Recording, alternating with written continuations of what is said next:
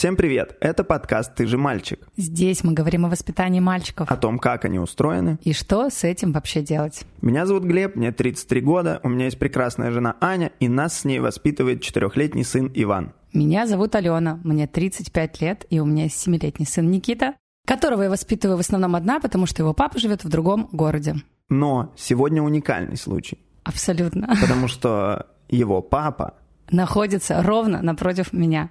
Привет, Дима. Привет, привет, огромный привет. Всем привет, меня зовут Дима, мне 36 лет, и у меня есть семилетний сын Никита, которого я воспитываю посредством дистанционного общения и шикарной мамы Никиты. Вот. А, спасибо, Глеб, тебе за то, что посадил напротив друг друга нас с Аленой без стекла, без клетки, без всего. Ну что, погнали? Погнали. Ту-туру-ту-ту-туру-ту. А, настолько бюджетное шоу. Нет, просто мы разработали искусственный интеллект, который из Алениного пения потом делает настоящую классную музыку. Да, я с этим бился 10 лет.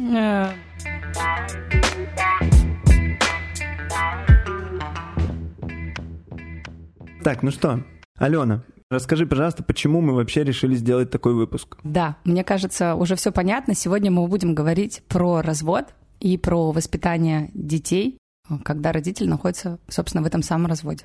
А, не про автомобили? Вы меня заманили? Получается, что так. Слушай, ну да, ты вначале, кстати, сказал по поводу какой-то ужасающей статистики, что 80% у нас разводов на душу населения. А, да, то есть если, например, 100 браков, то в год, то 80 разводов тоже в год. И... Это хорошо, что Алена правильно понимает, что такое 80%. Так, видимо, И мы... это только на душу населения Твери. Мы собрались меня троллить, да, сегодня? Выпуск уже не получается. А зачем ты сказала слово «сегодня»? Все, капсда. Ну, расскажи, давай. Тема развода и, собственно, того, как э, в этом процессе существуют дети, очень меня волнует. Потому что по роду своей профессии я очень много общаюсь с разными семьями. И видела очень много ситуаций, таких болезненных, э, сложных и э, много проблем с коммуницированием у родителей, когда они уже не семья и не живут вместе. Но при этом э, ребенок-то никуда не девается, и нужно его продолжать воспитывать. И у ребенка, на мой взгляд, должны быть и мама, и папа, даже если они в разводе. Вот, поэтому я бы хотела об этом сегодня поговорить, и мне кажется круто сделать это, Дим, с тобой. Давайте тогда попробуем начать с самого начала. Вы развелись. Да. После появления Никиты. Да, почти. Никите был почти год. Ну, еще официально мы к этому моменту не развелись, но уже расстались. И где-то между годом и полутора мы уже развелись. Нет. Нет? А, Нет. Как, а как было? Мы развелись, когда Никите было пять лет официально. Ну, официально, я имею в виду, развелись, но мы же уже не жили вместе. Но мы не жили вместе через год после э, его рождения. Вот через год мы разъехались. Ну, я так и сказал. Да. Просто ты вкладываешь в слово развод э, какой-то какой конституционный какой-то штамп в Ну да, да. У меня да. до сих пор, кстати, не стоит, прикиньте. Ну, то есть. А, так в комнате одна разведенка. Ну да. Получается, да. Так, ну расскажите, если возможно, об этом поговорить, о причинах развода. Был ли Никита частью этих причин или совсем нет? Мне кажется, да. Ну, то есть рождение ребенка эм, стимулировало наше разобщение, так сказать. Вообще, мне кажется, что если есть какие-то проблемы в семье... Да, вот лучше их решать во время беременности или лучше даже во время планирования ребенка. Потому что тоже я вот думаю, и вот только сейчас поймал себя на мысли, что были какие-то, знаешь, вот э, моменты, которые мы не проговаривали между собой, не прорабатывали. Ну, вообще, честно говоря, были молодые, сейчас уже как будто бы все работают с психологами, да. Ага. Вон только Настя, он сколько делает вообще для нас, для всех. А вообще потом просто действительно стали меньше общаться, это очевидно, потому что маленькому ребенку нужно огромное внимание и вообще все внимание матери. Я думаю, что здесь какие-то, да, были проволочки именно в наших личных отношениях. То есть то, что вы не проговорили до рождения ребенка, ну, вы проговорили потом, но уже в другой тональности, напряженный, уставший. Ну, Может да. и так, да. да. Вот сейчас уже на самом деле просто вспоминается только хорошее, ну, ага. знаешь, как на расстоянии. А там, конечно, да, какие-то были периоды такие, ну, мягко говоря, напряженные. Это точно. Я спец... хотела сказать специально, на самом деле случайно. Недавно перечитывала переписку нашу с Димой времен, когда я только родила. Я поняла, как какой это был тяжелый период. Да, сейчас я уже ничего не помню. Мне кажется, тоже только все хорошо. Я уже, когда меня спрашивают, а что вы развелись? А я уже и не помню, о чем развелись. Как это, знаете, официально пишут.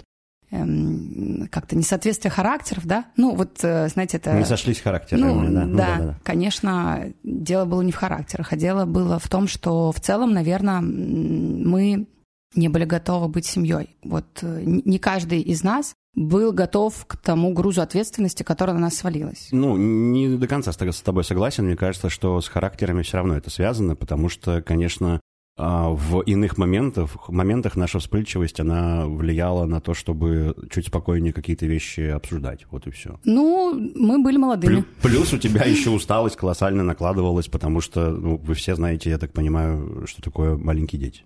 Так что здесь, мне кажется, все логично. Да, в общем, суть в том, что если в семье есть сложности, и многие, кстати, думают, вот мы сейчас родим ребенка, и Да. все наладится. Вот это вот стандартная фраза, знаете, стереотипичная из американских ситкомов, когда я рожу для того, чтобы удержать его рядом с собой. Вот это Слушайте, вы вообще? смеетесь? Это для тебя это фраза из ситкома, а я недавно от знакомых ребят слышал э, Нет, я по фразу, жизни тоже что слышал, мы не раз её, да. завели второго ребенка, потому что у нас начали э, случаться какие-то разлады, что-то недопонимание, и мы решили, что это скрипит. Сейчас они, конечно, в диком... А мы не ругаемся.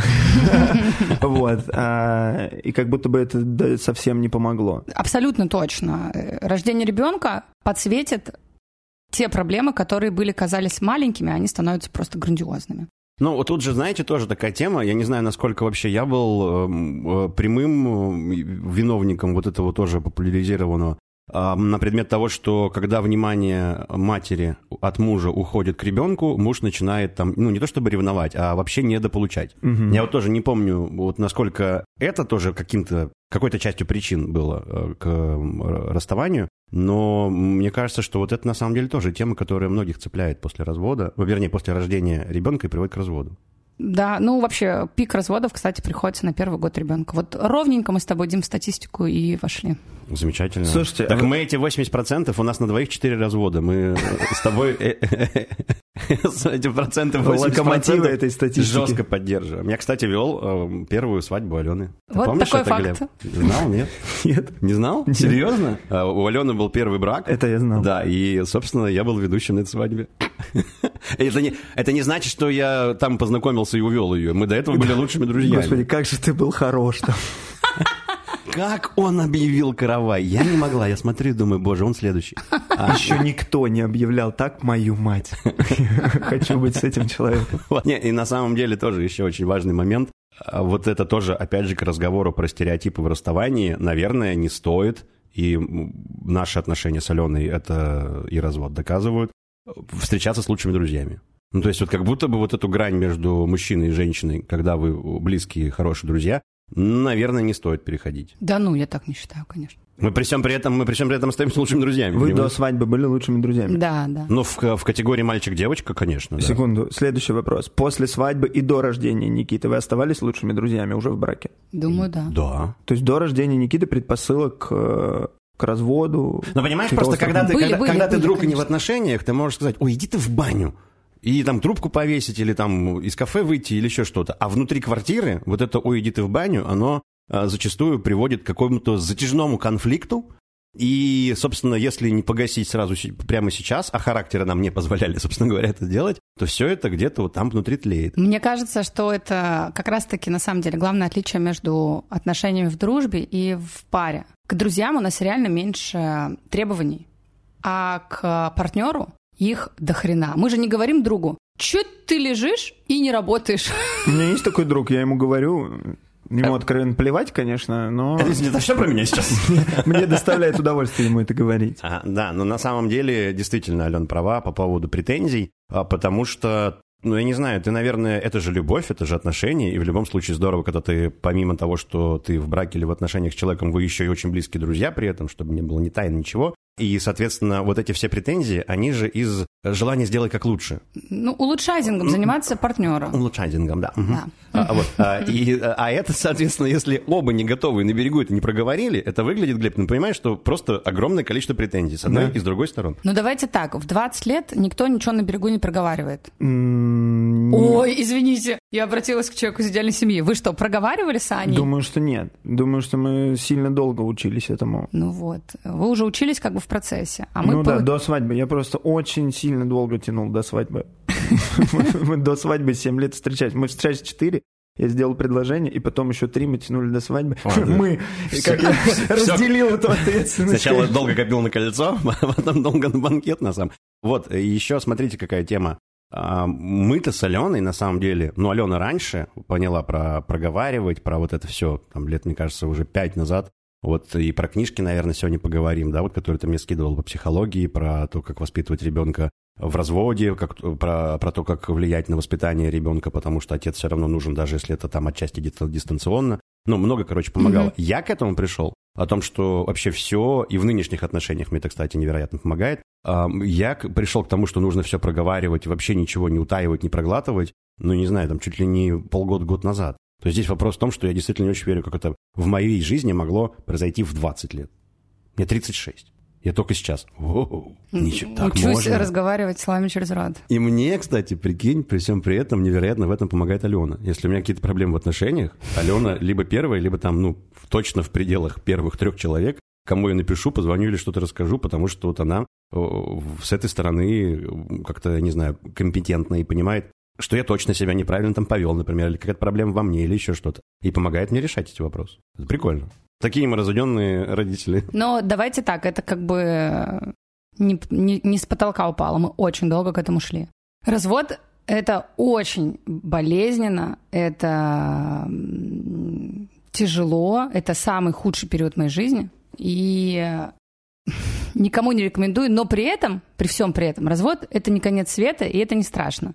Для меня всегда из-за того, что меня мама воспитывала одна, и, ну, потом у меня был отчим какое-то время, но потом они с отчимом развелись. И по факту я всегда считала свою маму матерью-одиночкой. И, возможно, из-за этого у меня был жесткий страх, самый страшный страх а, такой, что я стану матерью-одиночкой. Ну, повторить модель своих родителей, да. Да, и как это происходит в жизни, ровно это со мной произошло. То есть даже ну, понятно, я потеряла любимого человека, я там осталась одна, очень было много всяких разных финансовых, психологических проблем у меня в этот момент. И тут еще сбылся, знаете, самый страшный вот этот вот кошмар, который может быть я, мать-одиночка. То есть э, все это, оборачиваясь назад, честно говоря, сейчас, уже прошло сколько там, шесть лет с этого момента, я вообще не понимаю, как я это вывезла. Ну, то есть я оборачиваюсь и думаю, охренеть, Алена, ты очень сильный человек. Хотя я знаю, что ну, куча людей проходили через развод. Я говорю про себя конкретно, как для меня это было. И мне было очень-очень-очень-очень страшно оставаться одной с ребенком. Я не уверена была, что я вообще могу быть компетентной мамой, а, смогу, знаете, исполнять другие роли какие-то, э, вообще, там, типа, быть хорошей, там, не знаю, дочерью, подругой, э, обеспечивать семью, вообще, на что я буду способна, я не знала. Это было жутко, вот. Не знаю, как для Димы это было, потому что по факту это получилось так, что он уехал, это было в один день. Э, я собрала его вещи, ну, как-то там собрала, швырнула куда-то. Он их взял, уехал. Все, и... мои, все мои два свитера. Да, все два свитера. И больше не возвращался. Все. Это то. Это была просто вот такая, знаете, не, не было каких-то вот этих длительных. Ну, да, попыток, это было, попыток ну, все спасти. Да. да, это было импульсивное, собственно говоря, решение, которое потом э, привело к окончательному разводу. Да. Но при всем при этом мы, мы там встречались, потому что я еще тогда жил в Петербурге, то есть мы жили в одном городе. Мы виделись с Никитой, мы... Вот какая-то была модель, э, не знаю, кривая она или не кривая была в итоге по поводу вот этого воскресного папы, что называется. А вот когда я переехал в другой город, то есть когда уехал в Москву, а, ну, к этому моменту и у нас уже все как-то было да. Да, ладнее да. и стройнее, и поэтому, естественно, там и вся, опять же, литература какая-то была мне отправлена в огромном количестве, честно говоря. То, что она не докинула к вещам, она дослала потом. Я еще и твою книгу нашла. Вот, не, ну, я имею в виду, которая нам помогает и полезна. И э, здесь в этом плане, конечно, вот сейчас к позитиву хотелось бы перейти немножко. А, это, конечно, колоссальная работа Алены над собой и над вот этой моделью родителей в разводе, и у нас есть ребенок, а, что я всегда для Никиты там пример. А, всегда, если какие-то есть вещи, которые Алена сама может решить э, с сыном, она мне звонит, разговаривает, про, э, говорит об этой ситуации, и мы с Никитой созваниваемся. Сейчас вообще очень легко, можно кружочками общаться, например, да. И я именно с Никитой проговариваю какой-то момент. Потому что не только мама должна э, в понимании ребенка решать все проблемы. То есть какие-то такие вот вещи, да, это происходит не часто, но все равно вот я это для себя отметил как-то вот за эти шесть лет. а, они, конечно, присутствовали. Потому что во многих отношениях, когда люди развелись, все, начинается, ну, типа, ты ребенка не увидишь и прочее, прочее, бла-бла-бла. Да, вот А вообще вот... э, И, кстати, вот тоже, да, договорю, вот потому что мы уже далеко уйдем от этой темы по поводу повторения модели своих родителей. А Мы по факту с тобой не повторили. Вот у меня родители, ну, по крайней мере, то, что я э, застал, э, я был младшим в семье, ну, как будто бы, знаете, это такой вот уже несчастливый брак, и им бы как раз лучше, наоборот, развестись. То есть идеальную модель семьи ты в детстве не видишь. И она повлияла, мне кажется, вообще на всю нашу семью. У меня, у нас, у сестры э, три ребенка от трех разных мужей, у брата э, два ребенка от двух разных женщин, у меня один ребенок, два развода. Ну, то есть какая-то такая тема. То есть, когда мы развелись, но продолжили отношения и нашли потом еще успешное взаимопонимание в этом разводе, мы уже, получается, не повторили ни мою, ни Аленину модель со стороны родительской. То есть э, Алена не осталась одна, и Никита у нас не, не только на попечении Алены и э, Алениной мамы. Алена у нас в семейном чате моей семьи состоит, она, мягко говоря, и мне ну, многие говорят, что ничего себе, как у вас так, прям не то, что она интегрирована в семью, она более любимый родственник, чем я, она чаще с моей семьей видится, все приезжают э, на дачу, Алене всегда рады. Ну, то есть прям вообще максимально вот человек, член моей семьи. Ну, я, кстати, соглашусь, потому что там по, И- раб- я, и по работе, и по дружбе с твоей сестрой я общаюсь, и я эту фразу тоже, ну, в шутку, не в шутку, но я ее слышал, что да, Алена настоящий родственник, и видимся Нет, чаще, ну, чем так, с Димой. э, так и есть, конечно. И Алена даже когда говорит, э, когда едет к моим, э, она говорит, что еду к семье. Ну, то есть это совершенно Да. нормально. И в моем случае я тоже, получается, немножко отошел от модели родительской, которую в детстве видел. У нас с Аленой, как бы это грубо не звучало, сил развестись хватило. И при всем при этом, мне кажется, для ребенка это вот гораздо лучше, чем вырасти вообще в непонимании, а что такое, а что, а люди могут вместе жить и счастливо жить. Ну, то есть вот у меня таких вопросов много, а у Никиты, надеюсь, не будет. Он, кстати, нормально реагирует, когда Вот, его да. спрашивают, где папа, он говорит, ну, мои родители развелись, они не вместе живут. То есть он не, стесняется. Не, не, не- не, он не знает, что мы развелись. В смысле, А, в ну- смысле, он узнал не так давно. Он думает, Вот. что мы вместе. Да? Ну, он... У нас была смешная история, по-моему, где-то я даже в какой-то части рассказывал, когда я говорила, что-то у меня болело, и он говорит, до свадьбы заживет. И такой, «А, до какой же свадьбы? Ты же жена. Я говорю, чья жена? Он говорит, папина. Я ему тогда объясняла, что мы с папой р- разведены, и что у папы могут быть новые отношения, и у меня могут быть новые отношения. А, ну мы, ну, там, твои родители, мы тебя любим, мы друг друга любим, мы друг к другу хорошо относимся, просто мы решили не жить вместе. Все. Вот, смотрите. а, Да, и так он как- нормально такой, окей, ну, типа, все понятно. Так как вы разошлись, когда Никите было от года до полутора, у вас разные данные. Версии, да. Да. В какой момент стало нужным что-то объяснить? Полтора года уже была необходимость Нет, пояснять? совершенно нет. Я думаю, что вот это там от пяти и старше, когда Никита был, когда он уже начинает интересоваться не только тем, что вокруг и почему это пищит, когда я нажимаю, а вот это в рот класть нельзя. А, а вот когда вот он начинает там типа спрашивать, а когда ты опять приедешь, например, или еще, а что там у тебя работа, а мы в Москве приедем, а вот и что ты. Но он не задавал вопросов, короче. Мы не акцентировали. Реально до пяти лет не задавал Да, этих да вопросов. он у и него сейчас было ощущение, особо что папа задает. где-то работает. Он и Да. сейчас особо не задает. Ну, то есть просто, мне кажется, у него... Мы это не скрываем. При неполной семье у него все равно полная жизнь. Ну, то есть здесь... э, А к чему задавать вопросы? Если ребенок счастлив, мне кажется, он интересуется каким-то самопознанием и, и прочими более интересными для семилетки вещами. Нет, иногда вот мы говорили, ну и опять же, например, у меня были отношения довольно длительные. Я год встречалась с молодым человеком, который... Это было лучшее время в нашем разводе. Очень серьезно говорю. Когда у нее появился парень? Да, да, да. А, потому что, во-первых, было искреннее желание за Алену порадоваться, ну, в плане того, что вот она идет к, к попытке э, полноценной семьи, даже там, если, например, вот этот мужчина, который появился в ее жизни, он будет фигурировать, а, ну, мягко говоря, в жизни моего сына, я был, мне сегодня спрашивали все в тот момент, типа, а как ты к этому? Я говорю, да кайф, во-первых, у Никиты... э, Пример мужчины пример перед глазами. мужчины будет перед глазами. Во-вторых, это совершенно не отменяет моего присутствия активного в жизни Никиты. Ну, то есть, э, никаких минусов я вообще не видел. Но потом началось. Не, ну потом мы просто расстались. Ну, к тому, что Никита тоже... У него был папа и Сережа.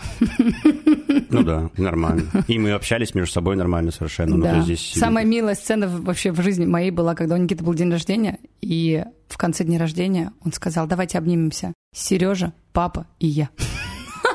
Ну, Ты же видел Никитоса, понимаешь? Он тоже такой шебутной и очень э, э, эмпатичный человек. Ну, смотрите, сейчас по прошествии лет вы оба говорите, что вы многое проработали, наладили, книжки, мы уже точно должны их проговорить, конечно, потому что мы тизернули их уже. Дважды, уже Да. дважды. Ну, просто я их пишу. Нужна реклама? Господи, монетизировать подкаст через книги твоего бывшего мужа, это... Вау. О такой, как о такой я- узкой теме, как разводы. Да, как я вписал, что в этих гонорарах и наша доля почему-то должна быть. Так, короче... Не, а, никаких книжек, конечно, не пишу, естественно. Да. Вот и накрылась Наша- жопой моя вот- финансовая Вот, вот и благополучие. накрылись эти 800 рублей. Да. Опять же, хочу сказать, что нет никаких розовых облаков. Я после развода была злая. И, В смысле, люди после развода не, не милые и не хорошо относятся друг к другу. Да, после любого расставания, ну, конечно. Да, и, и у нас в отношениях не было такого, что мы сразу такие, да, мы, хор- мы мама и папа, и все хорошо. Но Не, на это ушло много времени, это правда. Мы действительно конфликтовали. Это было все очень напряженно. Единственное, что я делала, собственно, это мы никогда не... У нас есть правило, и сейчас оно тоже работает. Мне кажется, оно какое-то негласное правило. Мы не конфликтуем при ребенке. То есть, не, не если... говорим плохо друг про друга, естественно, Никогда, даже если да. там какие-то есть на эту тему плохие мысли. И да. когда мы разводились, я тоже э, была очень э, злая, обиженная, желала мести. Я не знаю, во мне было очень много негативных чувств. Просто гора вообще. Э, Я была, не знаю, если представить, как огненный шар. И мне, конечно, хотелось Диме говорить гадости каждую секунду своей жизни. Но я как уже тогда почему-то понимала, что никак нельзя это транслировать Никите, вообще никак. То есть ни, ни разу в жизни он от меня не слышал фразы типа «Ну, твой отец придет, и поговоришь там. Ну, не знаю, вы знаете, даже такие какие-то, ну, или просто гадости, типа, ты как твой отец, да, когда там, не знаю, ребенок что-то сделал плохое. Ну, это ты делаешь такие глаза, Глеб, но, к Не, сожалению... ну, мне сложно представить, что ты бы додумалась такое сказать, поэтому для меня звучит довольно адекватно, Но что ты при этого всем не при этом, делала. опять же, если, наверное, какую-то статистику поднять, э, в основном так. И это первое, что э, послужило в наших отношениях после развода базой и фундаментом. Потому что я могу представить вообще любые альтернативные вселенные, где происходило бы так, как Алена говорит, как у нас не было. И это невероятно наращивает дистанцию между сыном и, та- папой. И папой, всё. да. И я понимала одну очень важную вещь, что я осталась с ребенком со своим. Я проводник между ребенком и его отцом. И я очень хотела, всегда хотела, несмотря на свои там ненавистные чувства, я хотела, чтобы у Никиты был папа, и у них были хорошие отношения. Ну, с учетом того, что я видела, что Дима его любит, и в целом первый год нашего совместного проживания Дима активно участвовал, хотя как бы Никита был креветка, да, и там что с ним участвовать. Но кучу всяких режимных моментов э, Дима выполнял. Ну, в плане там, он был таким вовлеченным отцом. Там. Я имею в виду, что он гулял с ним, купал его. Я могла куда-то уехать, он с ним мог посидеть. Там. Ну, в смысле, вообще это было довольно-таки равноправно. То есть не было такого, что ребенок весь день на мне, Дима приходит там вечером и говорит, я устал, не, не, не мне ребенка. Он вставал по ночам, его тоже укачивал. Там, когда он плакал, вот эти зубы резались, он что-то какие-то вопросики решал с этими зубами тоже, как и я. То есть мы были наравне. Поэтому я видела, что он, он его любит, он вовлечен, и мне бы хотелось, чтобы так продолжалось и дальше. Но тут как бы возникла вот эта проблема в том, что мы, собственно, расстались. Вот и так как я проводник, то если у нас будут очень плохие отношения, то Дима просто не будет хотеть приходить к нам домой, да, и не будет хотеть пересекаться с ребенком. И я начала, собственно, как-то работать над собой, работать с психологом, чтобы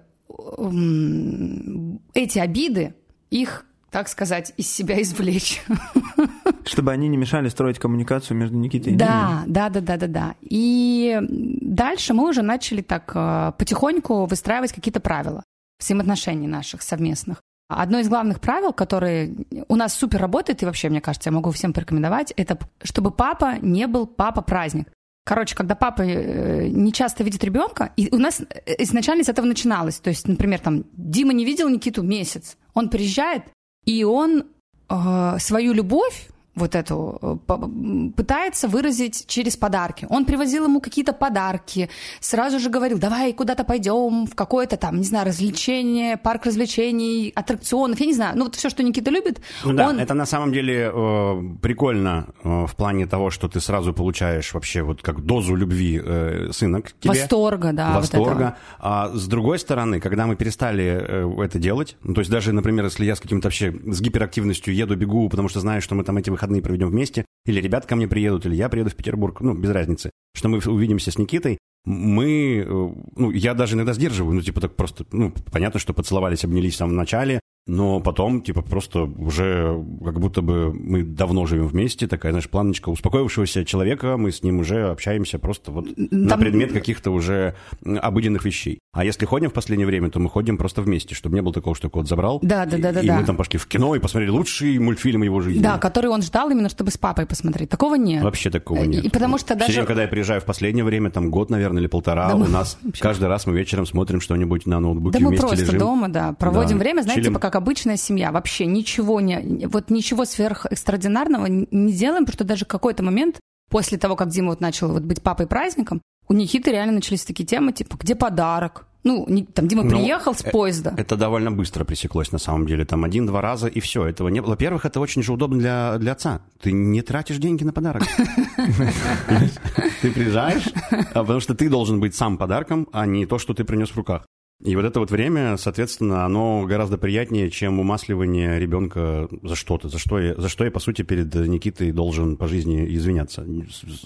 Это же подарок, это же какой-то еще акт извинения, может быть, у кого-то. Ну не, ну просто подарки это в целом проявление любви. Я просто стремилась к тому, чтобы папа это было что-то стандартное, обыденное и привычное. Вот реально, когда мы вместе все собираемся, мы просто проводим время как пенсионеры. Типа мы сидим дома, смотрим что-то, можем погулять. Ничего вообще необычного. Да, пока далеко не ушли от этой темы э, по поводу папы праздника и по поводу подарков. Дима сказал, что подарки как бы являются как будто еще и актом извинения за что-то. Мне кажется, это зависит от того, с какими внутренними ощущениями ты их покупаешь и преподносишь. Что ты ощущал? Почему ты это начал делать? А это, знаешь, типа неосознанно происходит. Ну, вроде как все так делают, и почему я так не делаю? Я, кстати, согласен, что вообще многие так делают. Вообще не, не задумываешься просто в этот момент. Ну, типа, знаешь, это, ну, типа как правило хорошего тона, приехать с подарком или с чем-то. А на самом деле вообще нет. Ну, то есть то, что я получил в качестве фидбэка от Никиты, когда это все у нас прекратилось, ну, в плане, вот я имею в виду вот этот «Эй, смотри, что у меня», я получил гораздо больше, чем вот эта вот какая-то секундная радость от того, что ты ему что-то вручил. Ну, то есть а зачем Ну, судя тогда? по тому, как ты сейчас обозначил, ты еще так харизматично вручал Да. по Д'Артаньяну. Гу- Гусарский, да, хотела тоже добавить. Но нет такого, что, знаешь, это все время какие-то большие коробки, и там самые лучшие дорогие игрушки. Нет, это все равно больше какой-то был знак. То есть просто там э, конструктор какой-нибудь или еще что-нибудь. То есть это никогда не было дороже трех тысяч. Там, там поезд дороже, понимаешь? Какие Или еще правила? Ну, давайте так, все равно, э, даже сейчас, когда у нас такие хорошие отношения, э, я тоже хочу быть предельно искренней, и э, чтобы слушатели это понимали. Я иногда тоже не вывожу, я, мне там обидно часто бывает, что все равно в любом случае все бытовые, вообще все обслуживание моего ребенка лежит на мне. Да, Алена тут недавно смешно сказала, она говорит, Никиту надо сегодня сюда отвезти, туда отвезти, потом здесь подождать, потом вот это, потом вот то. Я, блин, водитель для своего сына. Да, да, и получается... Целый день. Да, Алена этим занималась. И в какой-то... Так я этим все время занимаюсь, там, и, конечно же, иногда во мне просыпается тоже буря злости, когда, там, не знаю, я в 7 утра каждый день просыпаюсь а- и знаю, что Дима при этом там до 10 спит, ну, потому что у него такой график работы. Но я тоже стараюсь с этим работать и понимаю. Ну, вот так, да, у нас вот так. Мы не будем... Я, конечно же, иногда не выдерживаю, и если мы с ним, например, какими-то претензиями обмениваемся, это тоже одно из главных правил, я всегда говорю в, знаете, это классная штука, про себя, про свои чувства. То есть я говорю, я устала, я, там, не знаю, не ты козел спишь, а я устала вставать в 7 утра, мне очень тяжело, мне нужна помощь, и ну, как минимум, точно с Димой это, ну, не знаю, чувствуется, что он понимает, потому что, когда я начинаю обвинять, он сразу уходит в защиту, и мы начинаем ругаться прям, знаете, типа, прям ругаться. Ну да, у нас в какой-то момент Алена перестала обвинять и перекладывать вот, ну, вот, эту, вот эту модель использовать, когда виноват ты, ты, ты, ты, вот прочее, прочее. И вот эта вот э, какая-то гневная модель, она, естественно, в наших отношениях не работает. Собственно, возвращаемся к разводу. А, а когда Алена а, вот э, провела и проводит, начала проводить эту работу над собой, уже стало у нас на одну, но очень большую проблему меньше. А потом еще, ну вот с моей стороны скажу, немножко еще приятнее стало, когда я для себя осознал, что если я несу какой-то негатив лично Алене, то мой ребенок менее счастливый, потому что если мать э, несчастлива, э, ну, Никита это считывает. Блин, у меня такая же тема, я все время говорю, я, я извини, просто все время говорю, я, Диме там предложили работу, я говорю, я все время так, я хочу, ну, ему там надо уехать в другую страну. Пускай уедет. Главное, чтобы он был счастлив, потому что я хочу, чтобы у моего сына был успешный, счастливый, классный отец, и это будет для него примером. То есть... Ну, кстати, прикольно, мы эту тему никогда с Аленой да. не проговаривали. Вот представляешь, а мы вот, оказывается, об одном и том же как-то в какой-то момент внутри себя договорились. Ну, если что-то случится с записью, то уже как минимум по этой причине мы не зря собрались. Да, это, но это, но это правда так, правда. Типа счастливый родитель, счастливый ребенок. Поэтому в моих интересах я все время говорю, у него там отношения. Так и называется наша книга, друзья. Заходим на Озон. Я, я говорю, да не, в моих интересах, чтобы у Димы там были классные отношения, чтобы он там был счастливый весь. Супер, прекрасно. Чем он будет ходить, гундось, он просто, когда гундосит, это, конечно, ужасно выглядит со стороны.